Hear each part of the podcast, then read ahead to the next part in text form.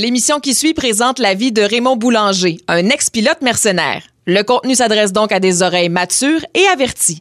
Aussi, Raymond est coloré et pourrait sacrer.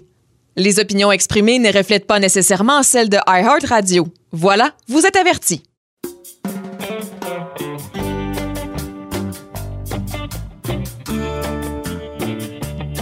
Bonjour, ici Sébastien Trudel et bienvenue à l'épisode 5 du dernier vol de Raymond Boulanger, Révélation. On va parler de drogue en général durant cet épisode, sa relation à lui par rapport à la drogue, les règlements qui existaient à l'intérieur des cartels, est-ce que ses proches ont déjà été affectés? Et surtout son opinion sur la légalisation des drogues par le gouvernement. Ce sera assez fascinant et suivi bien sûr d'une discussion avec notre panel, donc composé du producteur de l'émission Patrick Franck Sirois, du réalisateur Sébastien Trahan et de Marc-Antoine Audette qui fera l'entrevue avec moi et qui est co-idéateur et co-scénariste du documentaire Le dernier vol de Raymond Boulanger, Révélation. Bonne écoute.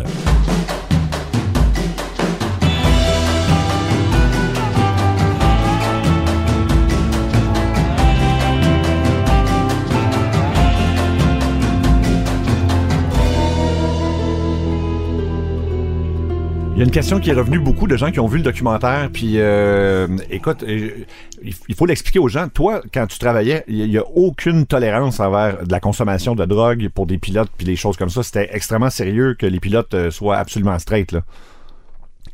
Ah oui, quand tu travaillais pour les, les cartels. C'est ça. Euh, certains des cartels, pas, tout- pas- tous, mais le principe, c'était que, que le pilote ne consomme pas. Là. Mhm. Pas- même le- les membres des cartels ne consomment pas. Consomme pas. J'ai vu euh, des choses assez critiques arri- arriver. Un membre de cartel qui avait été averti à plusieurs reprises. Là. OK. C'était pas un membre euh, haut placé, mais c'était un frère d'un des hauts placés. Puis euh, j'avais été à une réunion sur un ranch à, à Toulois, OK. un peu au nord de Cali. Mhm. Et puis, dans le milieu de l'après-midi, là, il tout- plusieurs fois, il sortait près toutes les 15-20 minutes euh, à l'épicer, là, puis Hmm. une fois, il revenait euh, la poule blanche du bout du nez, là, à un moment donné, il, il avait été averti, je sais qu'il savait qu'il y avait un problème, ce gars-là. Il y avait les quatre frères, c'était autres. J'avais fait du pot avec eux autres dans le temps, c'était eux autres qui contrôlaient. On... Oui. Long story, euh, courte histoire, là. Euh, ils ont dit, Raymond, va donc checker les chevaux, là, puis euh, il va se passer quelque chose. Là. Fait que moi, je suis parti, là. Fait, quand je suis revenu, ben, il sortait par les pattes. Ah oui. Puis il y avait un, un trou dans le front. Là. Fait que, Parce qu'il consommait, puis parce que. il avait été averti. Puis oui, sa femme oui. l'appelait toutes les deux, trois minutes. Puis ça a été rendu un problème. Sa consommation était devenue euh, risquée. Sais, euh, Pour son jugement. puis- oui, c'est ça. Mais pas, non seulement ça, parce que le problème, c'est qu'il est au courant de, beaucoup d'affaires. Ben, c'est ça. Oui. Puis quand tu, tu, tu peux pas être au courant de plein d'affaires puis être en état de, de conscience altéré, là, c'est Mhm. pas acceptable. Dans le- faut vraiment que tu sois sur ta, game. Puis s'il avait été tout le temps sous, est-ce que ça aurait fini par donner le même résultat? Est-ce que tu penses qu'il l'aurait passé? Euh, non, sous, non. OK. Non. C'est vraiment la drogue euh, qui. C'est ça. Parce que j'ai vu des gars de cartel, des gros boss sous une aigle m'a pointé un 38 dans pleine face, là. Hmm. J'étais sous, puis je l'avais insulté. Il t'a pointé un 38 dans la pleine face? Ouais. Ah oui? Ouais, puis sa blonde, c'était comique. Faut le C'est dire. comique. Oui. Conte-nous ça. Ben, il- il- j'ai- on préparait un vol, puis j'étais à Barranquilla avec les autres. Puis lui, il avait une belle petite blonde, la nouvelle. Puis elle, euh, c'était la sœur de la secrétaire d'un des gars de la compagnie de construction, en tout cas, la, la- la gang de Barranquilla. Moi, je sortais avec, avec l'autre, de temps en temps, je sortais avec euh, la sœur, Luigi. Mais elle, Ata, avait 20 ans. Avec l'autre, il, se met tombé en amour avec ça, lui, là. là. Fait que là, il dit, ah, il va marier, là, il est sous, là. Il- Elle est dans la douche, c'est une grosse suite d'hôtel. Puis là, il est après me raconter qu'il va marier, puis il va faire des enfants avec, puis c'est ça. Mais j'écoute bien le cave, là. Ça fait- ça fait 34 ans, t'es marié avec ta femme. Oui. Elle t'a aidé à bâtir ton empire, là. Tu sais, tu vas foutre ça dehors, là. Tu sais, pour, pour, pour cette, si t'as pas de cervelle, là, ça a 20 ans. Voyons là. J'ai dit, Chris, euh, c'est quoi ton Christy problème? Hey, tu peux pas me parler comme ça, là. Puis il va en dessous du CEO, puis il sort un gros 38, tout shiny, là, tu sais, niqué, Ouais. là. Puis il me braque ça en pleine face. Puis en même temps, mais elle, elle, elle- elle sort de la chambre de bain, elle ouvre la porte. Puis arrive là, tout ce qu'on dit. Eh oui. Puis moi, je regardais l'autre, j'ai dit, c'est allé une petite cave, puis il parle français, le gars, là. C'est un gars de cartel, puis il parle français. Oui. Très, très bien, là. Oui.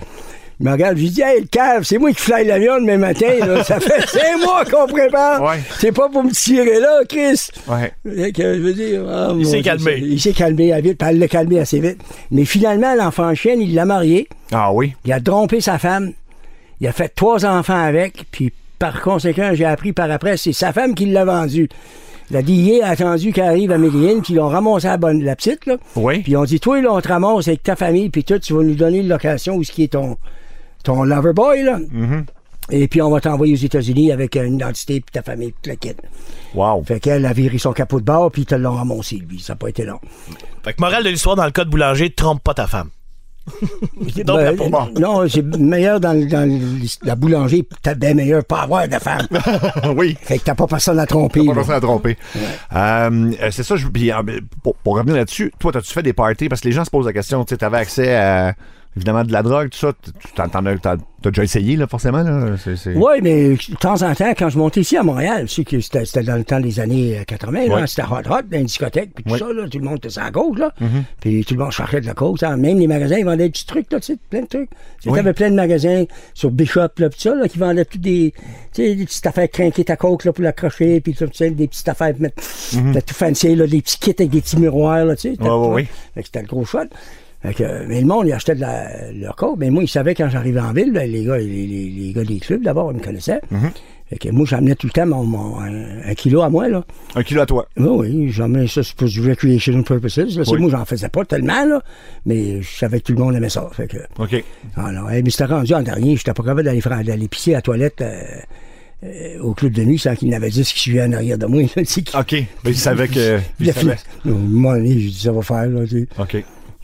Puis tu as parlé, il me semble, dans le livre, tu parles de party dans des hôtels, un hôtel de Montréal à un moment donné où tu faisais. euh, tu sais, tu disais- Ouais, le Sheraton C'est ça. Center, ouais. Quand tu venais de faire un gros coup où tu ta reposé. Oui, ben, ben, ça dépend.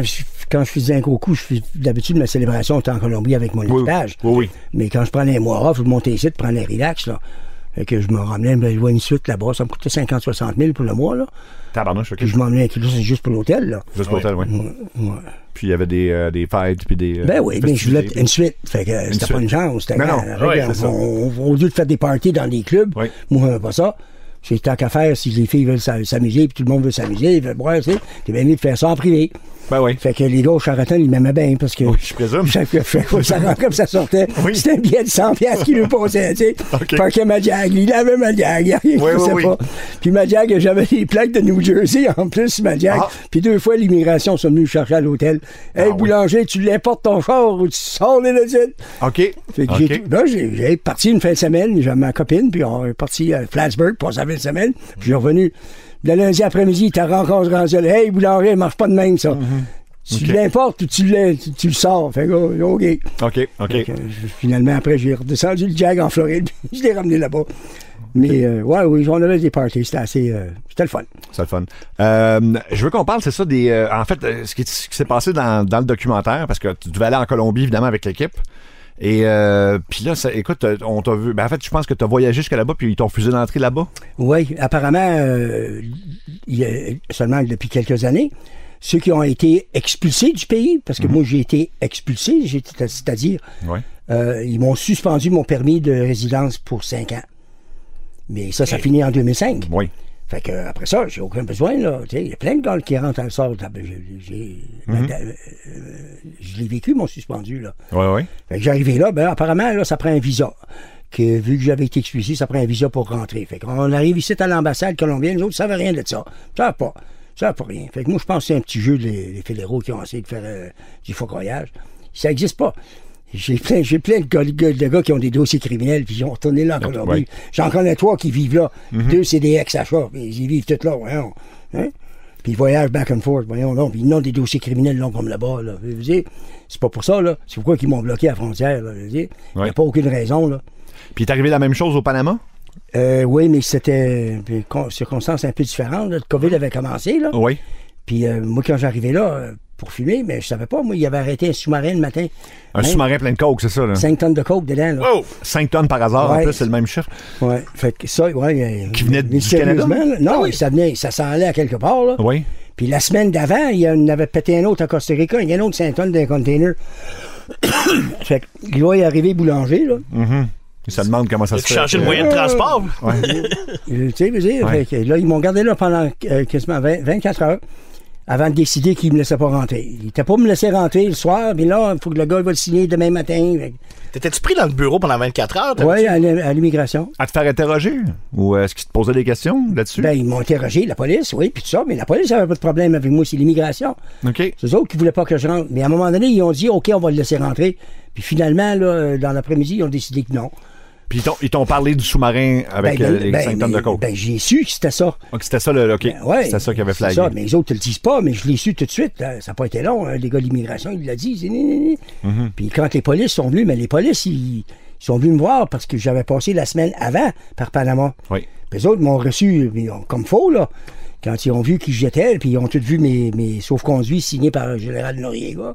Ils ont tout vu ça, ben là, ils ont dit Wow, Ouais. the fuck is this? Oh, C'est qui ce gars-là? Fait que là, toutes les polices étaient dans le bureau, tout ils voulaient que je signe un autographe pour eux autres. Puis, Wow. Ben oui. ben, tous les sauf-conduits, ben là, ils ont compris, parce que moi, je rentrais puis je sortais de Panama, pas de, pas de- pas de passeport, là. Moi, J'avais la carte blanche, là. Ouais. Tu, nous contais, parce que Noriega, on s'entend que c'était une figure très connue des années 80-90, euh, jusqu'à temps que les États-Unis fassent Ah, c'est plus notre allié tout à coup, etc., etc., tu sais. Oh, Jusqu'à temps qu'il ait décidé de les envoyer, là. ça, ça aide pas. Tu sais, toi, tu me disais que c'est probablement une des personnes que tu avais rencontrées qui, qui était le- qui avait l'air le, le plus dénué de sentiments ou le plus froid, tu sais. Ah, un, un- un Lui, lézard, un lézard. Ouais. OK. Ouais, ouais, un lézard. J'ai j'ai jamais vu des, un bonhomme avec des yeux comme ça, morts, là. Tu sais, sais, noirs, là. Tu sais, Oui. comme deux, des billes noires, tu sais, des billes noires, là, en marbre, là. Comme ça. Aucune lumière, absolument rien. Dangereux. Tu, tu, tu- même, t'approchais, là, puis ton radar, là, tu, sais, là, quand le poil en arrière, Ouais. il fait. Oui. Ouais, c'était il donnait ce genre de feeling-là. OK. Puis C'était pas t'as me parler au diable. puis t'as croisé beaucoup de monde, euh, mettons. Oh, j'ai croisé plein de monde comme ça, puis t'es dangereux, puis que tu voudras, puis jamais t'aurais pensé, mais lui, euh, il, il émanait, il- Il émanait ça. il émanait ça, là, un genre de, OK. de, de, de- de sentiment de, de, mal, là, tu sais. Oui. Tu commences pas dictateur par hasard, j'imagine. Non. Puis je veux revenir, c'est ça, en fait, euh, parce que le documentaire se termine par une phrase euh, de toi, euh, et puis c'est- il y a- là, ça, ça a suscité beaucoup de questions, parce qu'il y a beaucoup de gens qui, qui ont fait Ah, mais il y a, a reçu d'autres offres, parce que tu sais, tu termines vraiment en disant qu'on n'est jamais complètement sorti de ce milieu-là. Non, ben dans le milieu, je parle pas juste de la drogue, là, on parle dans le milieu de Dans l'armement le milieu aussi, de la- là, puis dans mon- Ben oui. dans- on, prend, on prend pas de retraite dans ma business, nous autres. C'est ça. Il n'y a pas de fonds de pension, là. Non. Non. Non. Fait qu'il y a toujours des. Fait que tu as eu Oui, d'autres appels après. C'est sûr, mais tes connaissances servent toujours. Hein? Mhm. Fait que, oui, des fois, souvent, on, on me contactait pour euh, une consultation ou pour quelque chose, là, ou euh, des informations stratégiques. Là. OK. Des deux bords, c'est que j'ai souvent été approché par la police aussi. Là. Oui, oui. Parce que, par exemple, on avait une conversation à un moment donné euh, à propos des cartels puis comment ils fonctionnaient maintenant, justement à propos des sous-marins. Puis tu me l'avais expliqué. Fait que je sais pas si tu peux le, Oui. le dire aux gens qui sont pas au courant parce que ça, ça se fait. Ça se fait beaucoup moins par avion, je présume, ou ça se fait. Euh, ça a changé beaucoup, mais disons qu'il y a beaucoup de niveaux. Là. Mhm. Euh, De toute façon, les cartels, tu as les plus grosses compagnies là, qui sont, on appelle ça euh, les officines. là, Ça, c'est des corporations, si tu veux. Là. Les autres, c'est la tonne. Les autres, c'est euh, tout contrôlé. Les autres, ça sort par, con- euh, par euh, moyen payé. Mhm. La douane est payée, tout le monde est corrompu, tout le monde est subventionné. Su- Subverted, Oui, c'est quoi? oui. non? Et puis là, à l'entrée, pareil. Euh, ce genre d'affaires-là, là, c'est des affaires qui font affaire dans les centaines de milliards euh, de dollars. Mhm. Mais tout, tout le monde est payé des deux bouts, la police. La Fait que ça a douane. pas changé, ça, Ça n'a rien changé. Ça rentre à pleine poche en Espagne, ça rentre partout, ça rentre par l'Afrique, ça rentre par la Russie. Il y a Mhm. la Russie qui vient chercher ça à coût de 40 000 kilos en jet. C'est tout arrangé. Tout arrangé. Puis, là, tout les- arrangé. puis par exemple, mettons, euh, à Montréal en ce moment, ça rentre par sous-marin selon toi? Non, ici, ben non, non, non, pas du tout. Ici, c'est les Mexicains qui contrôlent tout. OK. Les Colombiens ne sont pas intéressés à- au Canada, ils ne sont pas intéressés au marché du tout. Ça, cette évolution, euh, évolution-là a pris à travers les dernières dizaines d'années. là. Mm-hmm. Euh, les Colombiens se sont intéressés plutôt à l'Europe, puis à- Oui. au marché étranger, euh, hors des États-Unis, parce qu'ils ne veulent pas aller aux États-Unis à cause des genres de peine qu'ils donnent aux États-Unis. Oui, oui. Puis ils laissent ça aux Mexicains. OK. Les Mexicains Ça fait que les Mexicains, les plazas mexicaines, ils appellent ça des plazas. Ça, c'est un groupe là, qui contrôle un centre de distribution. Mais eux autres, ils sont un peu partout. Mais les gros centres de distribution sont, sont à Houston, Los Angeles, Atlanta, puis Chicago. Puis à partir de là, c'est comme un hub. Puis là, les camions, ils partent. Puis ça rentre tout dans ces places-là en gros shipment. Puis là, c'est distribué par les plazas. Ce qui reste là, il y a un groupe qui va l'avoir. Mais le groupe, il va l'avoir, mais il y a un gars qui fait le storage, il y a un gars qui fait la gérance, il y a un gars qui a le stock, il y a un gars qui fait l'argent. Puis il y a personne qui sait où qui est l'autre. là. Hein? C'est- Il y a juste un gars qui run ça. Là. Comme des cellules indépendantes pour être sûr que ça. Il y a personne se juste stoppe. un, un gars, le gérant, le boss de la plaza, là, qui appelle, c'est lui qui contrôle tous ces gars-là. Mais les autres, ils ne connaissent rien, là. Les autres, ils savent pas. Et- Fait que c'est comme ça que ça, ça marche. Les autres contrôlent tout ce qui se passe ici. Parce que le marché n'est pas assez gros pour ça ici au Canada. Il n'est pas assez gros pour intéresser les Colombiens. Ils sont rendus, là, que, surtout au marché. Euh, Quelqu'un m'a dit que c'était dans les 75 000 ici à Montréal maintenant, là. Ça a changé juste depuis un an, depuis le COVID, puis tout ça, là, ben, tu sais. Ben, ils ont dit que ça, a, disons, interrompu un peu euh, la coulée de, de- Oh oui. de- du produit, 75 000 quoi, dans le fond? euh, du kilo. OK. OK. 15 dollars le OK, kilo. OK, OK. Ce qui devrait, euh, qui devrait coûter co- Ben, normalement normalement, combien? 25, 30, puis normalement, l'année OK. passée, c'était dans les 45. Ça C'est ça. que- c'est ça. Puis c'est rendu euh, à des endroits comme l'Australie, c'est rendu Mhm. à 200 quelques mille. En Chine, c'est rendu à 300 quelques mille euh, pour un kilo. Et En Russie puis en Europe, ben là, la moyenne, c'est entre 60 et 75 000 euros. Là. Fait que c'est pour ça que c'est des marchés qui intéressent plus la Colombie, Ben oui. C'est plus Ben c'est les, c'est les gros gars, les, les gros gars qui vont là. Puis le, le marché mexicain, là, Mhm. c'est plutôt les petits joueurs. Mais le monde, ils ont pris ça avec les sous-marins. Fait que les sous-marins partent le côté euh, Pacifique. Mhm. Ils en montent entre 2 et 300 par année là-bas. C'est difficile de Oh. comptabiliser, mais ils en montent plusieurs. Là. Puis quand ils en pognent 4 ou 3 ou 4, ils sont chanceux. Là. Oui, oui. Puis tu calcules, là, c'est 7 à 8 tonnes, des fois sous-marin jusqu'à 10 tonnes. C'est des- considérable, ça. Puis, Mais ils ils se rendent pas jusqu'ici en sous-marin, quand même. non, non, non, mais ils vont jusqu'en Afrique, ils ont été, ils ont été livrés jusque là-bas. Ils ont livré jusqu'au Mexique. Les gars sont 4-5 jours en mer avec ça. Ils sont 4 à bord. Puis ici, ça rentre par les États-Unis ou ça rentre par. Ben, euh, ça rentre par la frontière américaine. OK. Donc, dans des camions, des, des choses comme ça. Des... Mais ça, des camions, des chars, des mules, euh, Ouais. un âne, euh, des chèvres, là, là, fait que, ouais, des pff, pitchés à bras, là, 56 000 manières. Ils ont des millions à travailler là-dedans, c'est la française du Mexique. Il y avait un article euh, cette semaine sur un cartel co- colombien qui a été démantelé, qui, qui était appelé les chirurgiens, puis c'était dans des, euh, de la coke liquide dans des implants mammaires, entre autres des implants de mollets. Puis là, ils payaient des filles euh, qui, qui opéraient pour. Ah, euh, ben oui, ils essayent toutes sortes d'affaires. C'est ça. OK. Ça, ça fait que ça te surprend même pas un. Oui, mais encore, oui, c'est pas impressionnant parce que la perte de, quand il convertit en liquide, là, tu peux même mettre dans une bouteille de vodka ou n'importe quel alcool, là. Oui, oui, oui. mais quand tu vas récupérer, tu as une perte de 25 à 30 là. OK. Wow. OK. Donc, c'est pas un. À moins d'avoir des très gros seins, c'est pas ça qui va rapporter le plus. euh, Oui, mais quand tu commences à faire des enjeux comme ça, là, tu sais, ça, fait, ça devient compliqué pour rien. Ça fait du focoyage, Ouais. puis ça fait plus de monde qui sont au courant. Fait que ça fait plus de chances de te faire euh, intercepter. Mais c'est tous des jeux joués par des, des, des petits trafiquants, ça. Ça, ça va tout le temps exister. Ici, par à Montréal, t'as plein de monde qui c'est des familles colombiens, là. Puis quand t'as pas la tête, quand ça va visiter mon oncle, puis ma tante, puis grand-maman, puis la, la reine de tes cousins, là, que quand ça revient à Montréal, il y a tout un kilo, deux, trois kilos de cachet à quelque part, là. Mm-hmm. Hein? Les autres, c'est naturel pour eux autres de faire ça, là. Oui. Puis ils se font pas pogner, ils ont des, ils ont des méthodes. Ben, euh, ben, les méthodes, parce qu'ils sont habitués, ils font tout le temps, tu sais, puis hein, quand tu vois la vieille, petite vieille tout croche, là, que- que- qui, qui sait qu'elle va vagin stuffé avec deux kilos de Deux kilos, c'est beaucoup, par exemple. mais- ben oui, mais des fois, t'allais, tu aurais pu parker un truck, là, mais ça veut dire... C'est- Non, effectivement. OK, je comprends. Donc, euh, c'est plus donc, c'est plus la Il Colombie. y a 50 000 manières, c'est plus- Oui. on, on pourrait en parler longtemps, je te dis. OK. Ben, tu, tu, tu demeures convaincu que tout ce qui est euh, opération à plus grande échelle, puis tout ça, évidemment, c'est mieux organisé. Il y a moins de chances. Ben non, c'est comptabilisé, c'est des marques de commerce C'est autre chose. identifiables. Mm-hmm. Responsable. C'est pas du fly-by-night, là, tu sais, dire? Mm-hmm. Puis il faut que le produit soit euh, de veste. Oui. Mais après ça, ça passe par des gens ici, euh, Ah, qui, ça- vont couper ça avec toutes sortes de cochonneries maintenant. Après, puis ce qu'ils c'est- font, ce qu'ils voudront, c'est là que c'est business. Ça, ils peuvent faire ce qu'ils veulent. Après ça, avec la drogue, Une ils fois que peuvent, t'as euh, acheté, c'est toi, là. Fait ce que tu veux, mais le package, une fois que t'as enlevé le, le- le couvert dessus, là, t'as plus la marque de commerce. Mais t'as la marque de, de commerce qui est imprimée dans le kilo lui-même, là. Mhm. Ça arrive, ça, souvent. Puis t'as les numéros de série qui sont imprimés à pression. Oh oui, carrément les numéros de série, Ouais. des trucs comme ça. OK, vraiment. Oui, mais c'est imprimé à pression. Ben ça. oui, les numéros de série, ben oui, c'est comptabilisé, ça. Ouais. OK. Euh, T'as t'as parlé euh, justement dans l'entrevue, je pense encore avec Julie Snyder, de. Euh, tu t'étais occupé du pusher à un moment donné de ton fils. Parce qu'il y avait. Ben, dis bon, moi, je je me suis pas occupé personnellement de lui. Mhm. J'ai envoyé un message à sa famille suggérant Mhm. qu'il ferait mieux de trouver d'autres choses à faire. Mhm. Ça a été. euh, Il a trouvé d'autres choses à faire. Il a trouvé d'autres choses à faire. OK, parfait. Non, ça a été. Et je rapidement. comprends. Je comprends. Je comprends. Parce que dans le fond, as-tu vu beaucoup de, de, de, de- gens dans ton entourage qui, qui, qui ont subi des conséquences justement de, de, euh, de la consommation de drogue? Là, je parle en général. là. je parle d'amis. euh, Non. Vraiment pas? Ben, ben, écoute, j'ai vu euh, du monde là, qui, qui, qui était accroché là-dessus une couple de fois. Mes ex-blondes qui, avait, qui, là-dessus, a fait deux ans en, en rehab, là, en New Jersey. deux là. ans. OK. C'est mon américaine qui a passé ma Jaguar à travers ma porte de garage, là, certaine, là. Elle a fait ça, OK? Oui, Ah, le 4 janvier le soir, madame, elle voulait chercher des cigarettes. Elle avait arrêté de fumer quand en 4 jours, là. Ça marchait plus, là. Elle voulait des cigarettes dans mon tank, en pleine tempête de linge, là.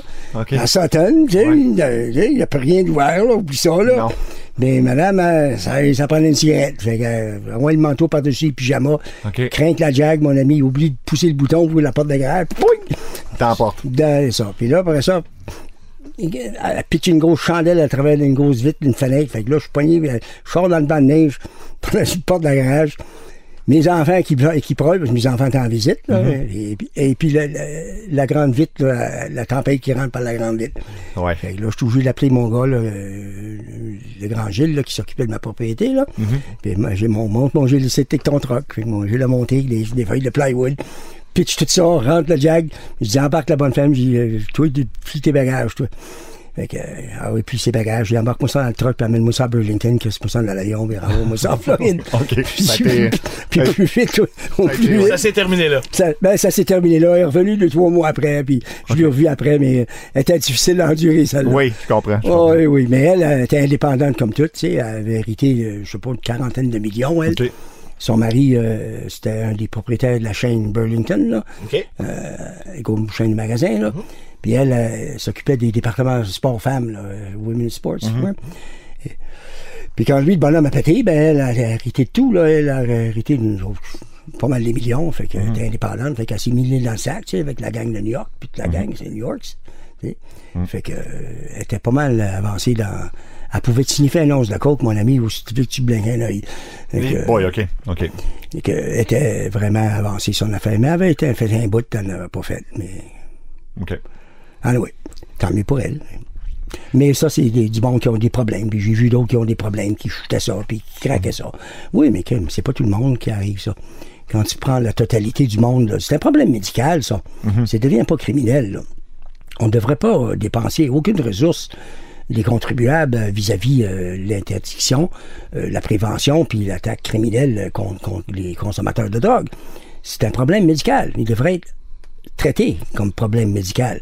Les ressources devraient être centrées Oui. sur des problèmes de traitement médical. Et non pas de la répression pour des gens qui sont non. des toxicomanes. C'est ça. C'est pas un crime d'être toxicomane. T'es- Mais non. t'es- t'es- Pas de ta faute, Colin. C'est pas de ta faute, Ah t'es toxicomane. Donc, toi, est-ce que tu serais pour la légalisation de toutes les drogues ou carrément. euh, Absolument. mais les légaliser, genre, Tout. en vente libre, En vente libre, tout. comme à la SQDC. Ben oui, mais, c'est la même chose avant, avant que la prohibition, là. Oui. Puis tout, c'est une histoire de religion puis de moralité puis Mhm. de c'est affaire de même qui arrive là-dedans. Le pot avant, là, mon Dieu Seigneur, c'était dangereux, là. Dans la prohibition, puis tu sais, c'était tous des propagandistes, là, qui, qui ont participé à ces mouvements-là. Avant, la cocaïne, c'était répandu. Oui. Depuis plus de 600 ans, là.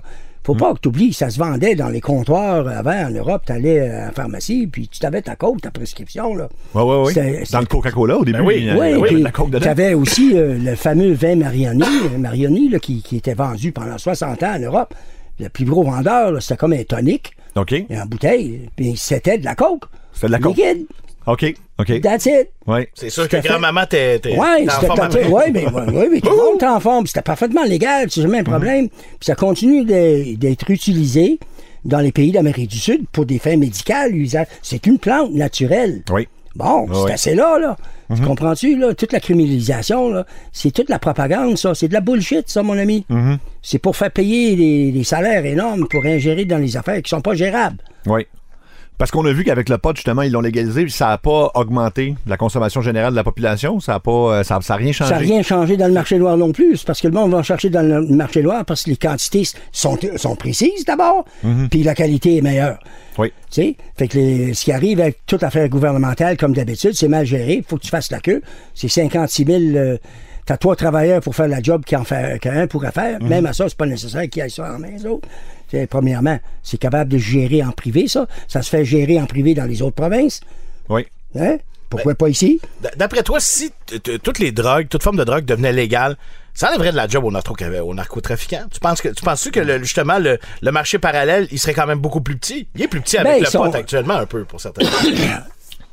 Non. Il n'est pas plus petit. Ben, on parle plus petit en quoi? En, en- en tant que quantité, en tant de montant d'argent? Ben, ben, en tant que quantité, j'imagine, à un moment donné, il y a quand même des, il y a des citoyens qui décident d'aller fumer du pot et qui vont l'acheter légalement, puis tout ça. Ben Est-ce oui, que- ben oui. ça- donc, tu, tu penses que ça réglerait une partie de la criminalité si c'était. Ben, la criminalité, c'est si tu imposes une loi que le monde ne veut pas accepter, mais tu imposes une criminalité, en fait, tu sais, euh, le monde, ils suivent ou ils suivent pas. La force est avec le peuple. Le gouvernement, c'est pas eux autres qui ont le, le pouvoir, c'est le peuple qui a le pouvoir.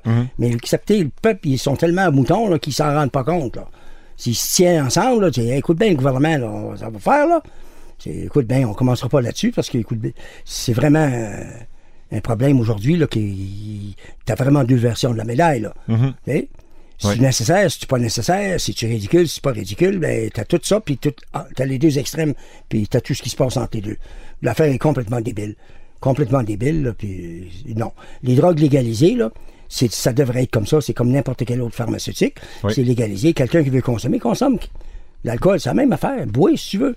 C'est pas tout le monde qui boit qui devient alcoolique. Mais moi, quand fait, il y a un paquet plus de monde qui meurt par l'alcool qui, qui meurt par l'usage de cocaïne ou d'héroïne, Mm. puis un sacrement de paquet de monde qui meurt par des drogues prescrites. Absolument. Oxycontin, puis tout, fentanyl, puis toutes ces affaires-là. C'est les vrais trafiquants de drogue, les vrais criminels, c'est les, les, les grosses pharmaceutiques, là, Mm-hmm. qui sont banqués, qui produisent une Christie de pellules là, qui coûte 13 cents à manufacturer, puis qui te vendent ça pour 200 pièces. Exact. C'est là le crime, là. Puis le gouvernement, c'est eux autres qui backent ces crimes-là. Nous autres, le peuple, réveillez-vous, bande de moutons, bon sang, c'est, assis, allume les lumières. Hein? Réveillez-vous. C'est. Ouais. simple. On va. Fait que tu te lances en politique bientôt? Là, pas question, ça. Ça me fait penser. Non, mais je vais, te- vais te répondre là-dessus.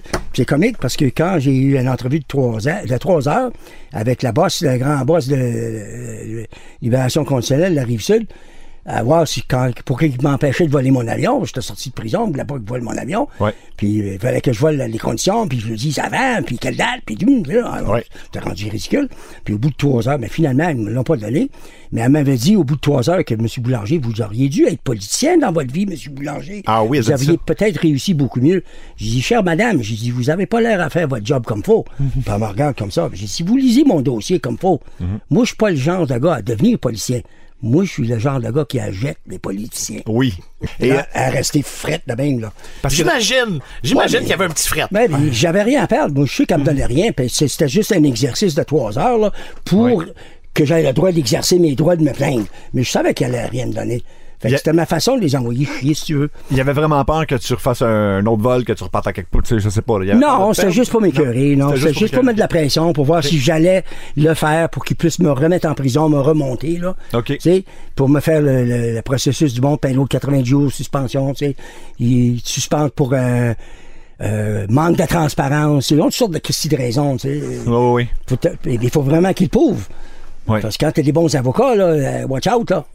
Parce qu'ils t'ont donné ton, ton permis en 2015. euh, il y a eu un Tout de article suite dans la après, non, en presse. 2013, j'ai- tout de suite, un mois Tout après. de suite, t'as pu voler, OK. Oui, oui, tout de suite après. T'étais dans un rayon précis, puis tout ça, puis t'avais des conditions. euh, Exactement. Mais moi, je suis monté à Transport Canada. Je suis rentré là. J'ai été euh, déposer mes papiers. Puis Mhm. j'ai sorti mon dossier. Puis ils l'ont tout renouvelé. OK. Puis ils m'ont donné mes permis. Puis je les ai reçus deux semaines après dans la malle. Ouais. C'est mon, mon permis de pilote de ligne. Mais pendant ce temps-là, même, je suis allé luncher, moi. Je me suis promené dans le terminal, l'aéroport à Dorval. Mais là, ils m'ont pris en photo, là. Puis le lendemain, le GRC ont appelé au bureau des libérations. Hey, on l'a on vu boulanger Ah à ouais. l'aéroport avec une valise dans les mains, blablabla. Et là, gars, ils m'appellent, les autres, là. Mm-hmm. Hey, boulanger, ça fait là, ben, j'étais allé à Transport Canada pour mettre mes papiers. Ouais, mais la GRC, ils, euh, ils ont appelé ici, ils t'ont vu à l'aéroport. Ben, je dis, ouais, mais au moins, ils font le job, là. Ben oui, Hein? ben oui. OK, c'est quoi ton problème? Oh, on n'aime pas se faire appeler par la police pour dire, ben oui, mais oui. écoute bien, là, pas mon problème, c'est un problème avec ça, puis t'as un problème avec la police. C'est ton problème, c'est pas le mien. Fuck you. Poum, j'ai raccroché à la ligne. Fait que t'as été surveillé encore long. Est-ce que tu Ah, penses ben que tu là, c'est- ils, ont, ils ont dit, dans deux semaines, on va décider si on va te laisser voler Oui. ou non. Oui. Fait que là, ils ont décidé deux semaines après qu'ils me laisseraient pas voler mon avion. Mm-hmm. Fait que moi, c'était juste pour me faire chier, mais, hey, faut que tu te lèves de bonheur pour me faire chier, bonhomme. Tu vois, Oui, je suis patient. T'en- as vu d'autres, là. On l'a vu d'autres, là. Tu veux dire, tu veux te niaiser de même, moi, faire ce que j'ai à faire. Puis quand j'ai de, quoi mal à faire que je veux pas que personne va le voir, t'en fais pas, ils verront rien. Oui. OK, parfait. On comprend. euh, on est des professionnels. On sait qu'est-ce qu'on a à faire. Puis on ne montre pas ça. Non, c'est ça. Non, non. Euh, Il, y a, il y a deux côtés du miroir. Puis Oui. ils sont pas, ils reflètent pas tout le temps la même affaire.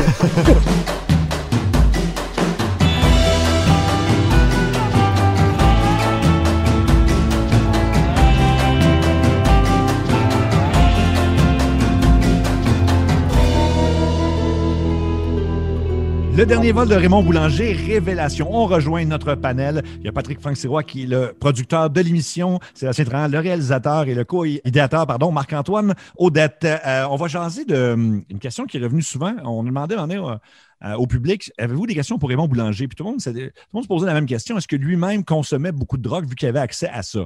Et la réponse est assez claire, c'est oui, il a fait des parties, mais quand tu travaillais, c'était complètement interdit. Absolument, Raymond. Euh, je pense que c'est un gars curieux qui est prêt à essayer des choses, puis en même temps, c'est quelqu'un de droit. Euh, à, l'allure, à la stature euh, quasiment militaire, dans le sens c'est un gars propre, ordonné. Mhm. son lit est fait le matin. Oh, ses, bagages, quand on voyage, tout est placé comme il faut. Il se retrouve. C'est un gars ordonné qui, déteste le désordre, en fait. Mhm. donc, oui, je pense que tester de la drogue, mais d'un autre côté, euh, son thrill, c'est tellement d'être euh, à 100% de ses capacités, mhm. euh, c'est d'être capable de maîtriser l'environnement dans lequel il est, les, outils qu'il utilise et tout, comme ben, particulièrement les avions, qu'il nous a dit que la drogue, c'est quelque chose qu'il faisait une fois de temps en temps, mais qui mhm. l'intéressait pas tant. ce qui est qui peut paraître paradoxal quand même mhm. pour quelqu'un qui en transporte des centaines de tonnes. Il y en a quelques-uns qui en profiteraient pour. Euh, oui, oui, oui. ben, il, se gardait juste. Il en a quand même. Il en profitait quand même. Il, est allé faire des parties sur Crescent, mais jamais qu'un volait. Non. Ça, c'était important. Puis, c'était pas un homme qui avait. C'était pas sa, première amende, la drogue. Non, euh, mais à une époque, en fin des années 70, début des années 80, si tu sortais dans un bar à Montréal, mhm avocat ou criminel, tout le monde se faisait une ligne aux toilettes. Là. Mais il, il, se gardait juste un kilo, est-ce qu'il nous disait, euh, pour juste. usage, juste un kilo? Et euh, il nous explique qu'à un moment donné, il ne pouvait plus sortir dans les bars parce que les gens le suivaient aux toilettes. Donc, c'est devenu problématique pour lui. Mais c'est ça, lui, il se faisait des soirées. C'est ça, exactement, euh, Sébastien. C'est que c'était vraiment. il se faisait des soirées glamour, mais quand il revenait à Montréal, je comprends qu'il n'a jamais consommé de drogue ou fait le party de ce style-là en Colombie. C'était quand il revenait à Montréal, entre amis, puis tout ça et compagnie. Et il disait, comment il disait ça? Ah oui, c'est un lubrifiant social ou quelque chose comme ça. Là. social, oui, il utilise beaucoup cette expression-là. Oui, oui, Mais dès que tu en parles, le monde va avoir l'image de cocaïnomane qui en fait euh, régulièrement. Non, c'est vraiment, il, venait de faire un voyage, il allait faire un trip, il allait en, en ville euh, mm-hmm. fêter, aller dans un bar il se louait une limousine en avant du bar, puis il y avait du monde dans la limousine faire le party un peu, il retournait, dans le bar. Mais après, quand il retournait travailler dans sa côte nord, pour arroser l'épinette, euh, pendant qu'il volait, tu ne voles pas sous influence, tu es droit comme un chêne, tu as, un job à faire. Mm-hmm. Sinon, tu te plantes.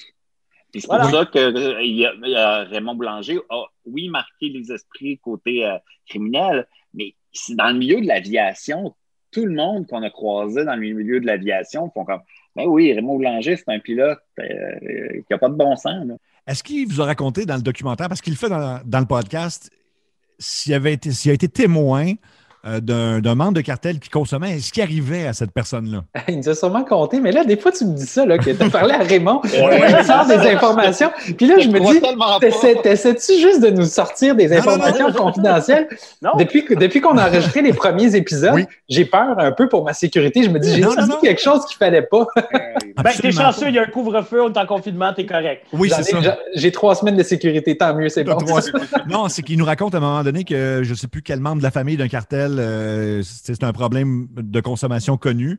Et là, à un moment donné, il y a une soirée, il n'arrête pas d'aller aux toilettes, sa femme est allée le chercher et euh, il raconte, euh, il nous raconte qu'il s'est fait dire, ben garde, va dans le coin là-bas, on va, régler le problème et que le problème a été réglé devant ses yeux, là. littéralement on parle de régler de façon permanente.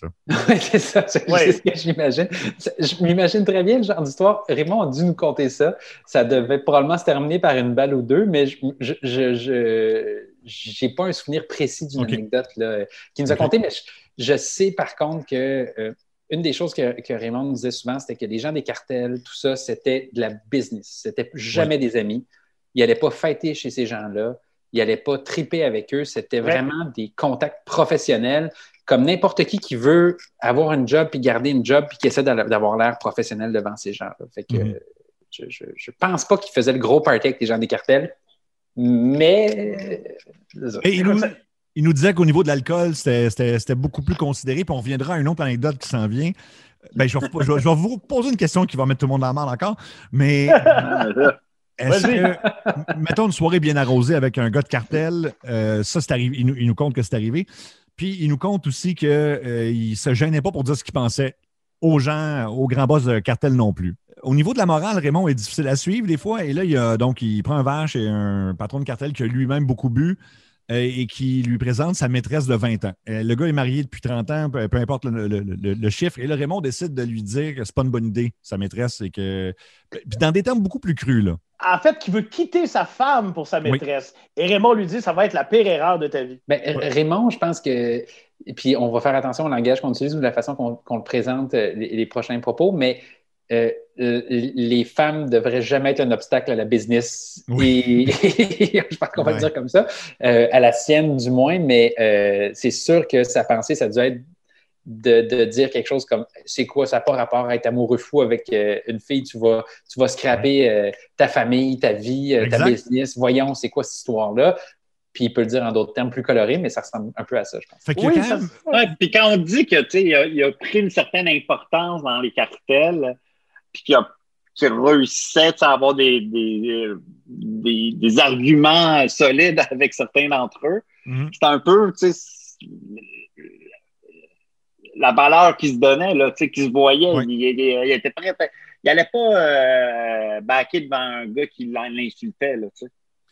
Puis euh, ben, même qu'il mettait un gun dans la bouche, là, rendu, euh, rendu dans cette histoire-là. Puis euh, il dit C'est moi qui pilote l'avion demain. Fait que tout bad, si tu me tires, t'es dans marde, puis le gars comprend. Puis finalement, évidemment, Raymond se vante qu'il a eu raison parce que le, gars a quitté sa femme, a marié la fille de 20 ans qui euh, éventuellement collaborait avec la, police pour le faire arrêter. Fait que il est fier, lui, d'avoir fait ça, d'avoir dit ça. c'est quand, même, étonnant son, sang-froid. Ça va jusqu'où, en tout cas, si on se fie à sa, version de l'histoire, puis honnêtement, quand il la raconte, on n'a pas de raison d'en douter non plus. Là. Ben, ça avait l'air d'être l'opulence extrême. Je pense que c'était la, richesse, mais la richesse au, point où on ne sait plus quoi faire pantoute avec son argent, puis on, le dépense un peu n'importe comment.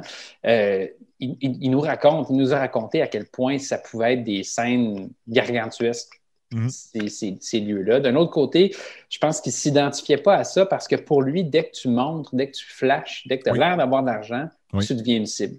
Euh, et, cette discrétion-là, je pense qu'il a gardé toute sa vie. souvent, il se vante d'être euh, écossais puis de dire que nous, euh, même si on a des moyens, on, laisse, on reste low profile. Ouais. Fait que je pense que autant il a pu vivre ces années-là, autant je pense qu'il ne s'est jamais identifié à ça. Après ça, on apprend qu'il se traînait sur Crescent avec un kilo de poudre. Fait que c'est bon, OK. oui, mais c'était pas le même type d'opulence. Mais moi, je pense que j'en ai parlé certainement le plus souvent. Il parle tout le temps du zoo euh, ou de, tous les animaux que ces gens-là avaient. Le zoo de Pablo particulièrement, où tu es rendu avec des animaux de la savane africaine et compagnie et tout ça. Ça, je pense que c'est quelque chose. Et ça serait marquant pour n'importe qui, mais ça l'est pour Raymond aussi.